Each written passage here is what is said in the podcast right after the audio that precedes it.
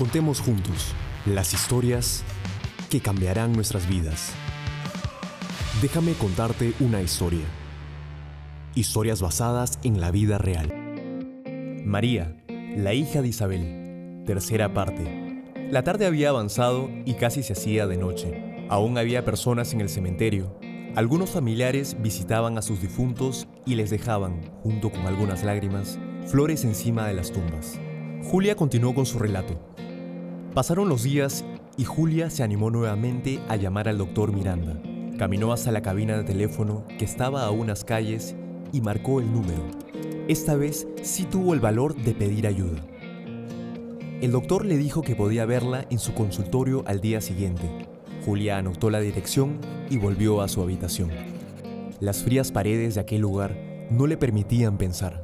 Sabía que había gente buena que estaba dispuesta a ayudarla, pero la vergüenza y el miedo de que más personas pudieran conocer su actual condición le aterraba. Aquella noche durmió poco, le dolía la cabeza y las agujas que le atormentaban el corazón seguían haciéndole mucho daño. En la madrugada se levantó porque sintió una presión en el vientre, como una pequeña patada, pero no hizo mucho caso. Cuando comenzó a amanecer, Julia se puso encima un abrigo que le habían dado en la parroquia. Eran días muy fríos. Salió de la habitación dispuesta a encontrarse con el doctor Miranda. Conocía muy bien la zona donde estaba el consultorio y sabía por qué calles ir. A unos metros del lugar, Julia se detuvo un instante para hacer un poco de tiempo. Mientras miraba cómo se llenaba aquella calle de gente, reconoció entre todas las personas que allí estaban al padre de su hijo. Iba bien vestido y de la mano de aquella mujer con la que días antes Julia lo había visto. Su mundo se desmoronó de nuevo. La ilusión se convirtió en dolor nuevamente.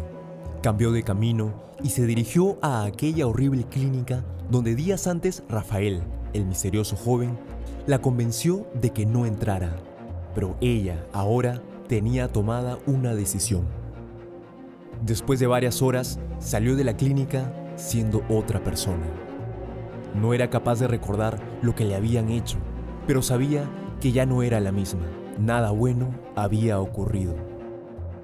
Pasó días enteros en la habitación sin querer salir ni comer.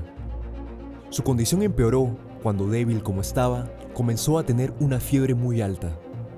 Su cuerpo ardía y además un terrible dolor en los riñones no la dejaba tranquila. Un buen día salió de su habitación. De camino por la calle, pasó delante de una iglesia y decidió entrar.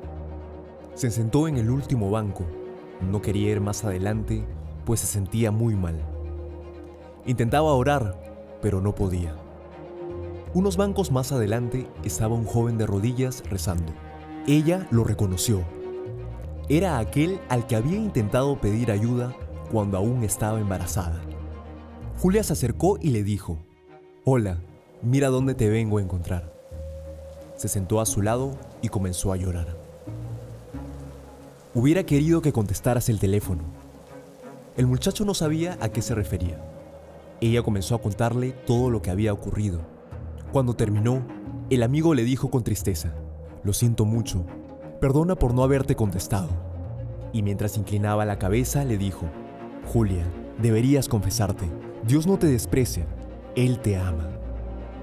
Ella le dijo, No, para mí no hay perdón. Hubo un silencio. En ese momento, Julia comenzó a sentir un agradable olor a incienso como el que sintió el día que se encontró con Rafael. Poco a poco fue tranquilizándose, pero seguía una tremenda lucha en su interior. El olor era muy fuerte y a la vez agradable. Julia sintió una mejoría en su cuerpo, pero todavía su corazón estaba roto. Se levantó y sin decir más se fue de la iglesia. Durante toda la historia de Julia estuve rezando y pidiéndole a Dios que la ayudara.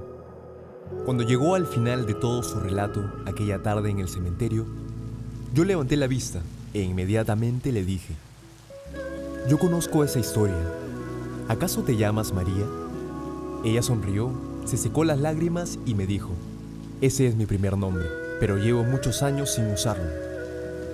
Le dije, yo soy Andrés, ¿Cuánto tiempo ha pasado desde aquella ocasión? Ambos no lo podíamos creer. Dime, mencioné, ¿alguna vez te confesaste? Ella guardó silencio por unos segundos, se puso de rodillas al lado de la tumba de su madre y me dijo, Confiésame, Padre, porque he pecado. Ese día, Jesucristo reparó su corazón.